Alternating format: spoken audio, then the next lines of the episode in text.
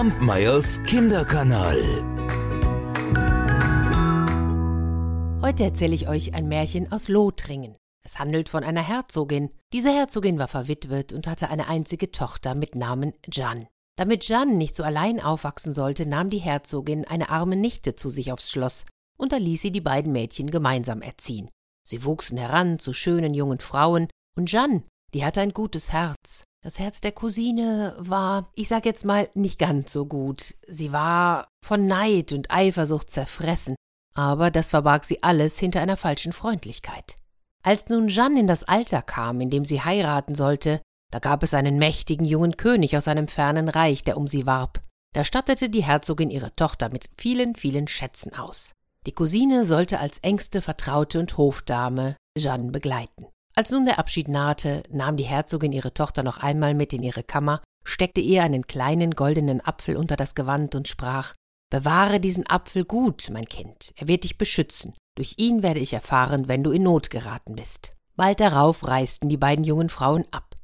Als sie schon weit fort waren, wollte Jeanne vom Pferd steigen, um an einer Quelle zu trinken. Nein, rief die Cousine, ich möchte hier nicht anhalten, los, lass uns weiterziehen.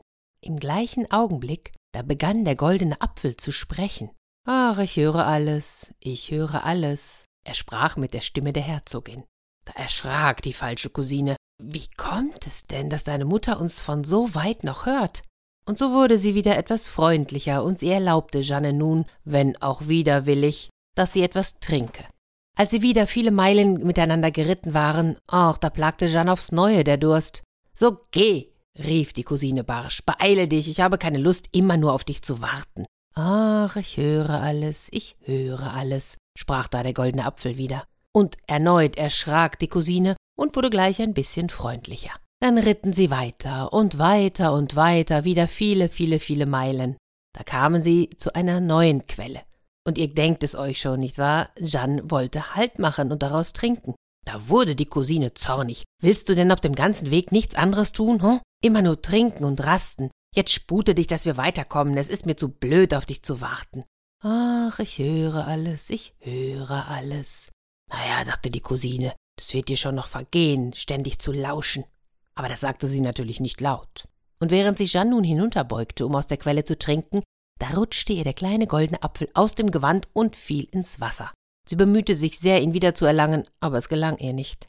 Und als sie nun beide an das Schloss des Königs herangekommen waren, da sprach die Cousine kurz vorher zu Jeanne Wenn du erzählst, dass du die Tochter der Herzogin bist, wirst du sterben. Und dann zwang sie Jeanne, die Kleider mit ihr zu tauschen. So kamen sie ins Schloss. Die Cousine trat ganz forsch vor den König und sagte Ich bin Jeanne, die Tochter der Herzogin, um die du geworben hast. Dann deutete sie auf Jeanne und sagte Diese da hat mich auf dem ganzen Weg hierher beleidigt. Zur Strafe mag sie die Gänse hüten. Na ja, der König, der es ja nicht besser wusste, ja, der schenkte ihr Glauben, und auch wenn er fand, dass Jeanne unglaublich schön war, so ließ er sie fortan die Gänse hüten. Ja, und so kam es, dass Jeanne Tag aus Tag ein bei den Gänsen war, während ihre Cousine es sich im Schloss gut gehen ließ. Jetzt trug es sich zu, dass ein Schweinehirt nicht weit von ihr entfernt seine Herde hütete. Die beiden trafen sich ab und zu zum Mittagessen und teilten das bisschen, was sie hatten. Eines Tages, da sah der Schweinehirt etwas im Wasser glänzen. Als er gerade seine Tiere am Bach tränken wollte, da, da sah er etwas, ging hin, nahm einen Stock und fischte es heraus. Und siehe da, es war ein kleiner goldener Apfel. Der Hirte wunderte sich sehr darüber und zeigte ihn beim Mittagessen Jeanne. Und diese, die freute sich, nahm den Apfel in die Hand und erzählte dem Hirten alles, was widerfahren war. Ach, ich höre alles, ich höre alles, sprach da der Apfel. Gleich werde ich mich auf die weite Reise machen, mein liebes Kind. Und mit dem allerschnellsten Pferd kam die Herzogin herbeigesprengt. Sie eilte zu ihrer Tochter, nahm sie bei der Hand und ging nun geradewegs vor den Thron des jungen Königs. Und diesem berichtete sie alles, was geschehen war.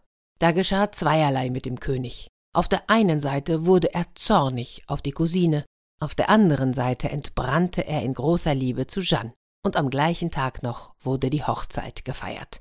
Die Cousine aber ließ er vor sich kommen und er fragte sie, was soll mit einer geschehen, die durch ihre Tante und ihre Cousine nur Gutes erfahren hat, die aber aus Neid und Eifersucht die Stelle der rechtmäßigen Braut erschwindelt hat und sie mit dem Leben bedrohte?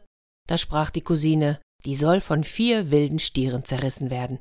Und damit hatte sie ihr eigenes Urteil gesprochen, das auch vollstreckt wurde. Der Hirte, der wurde reich belohnt. Und alle lebten noch lange in Glück und Frieden. Kampmeyers Kinderkanal.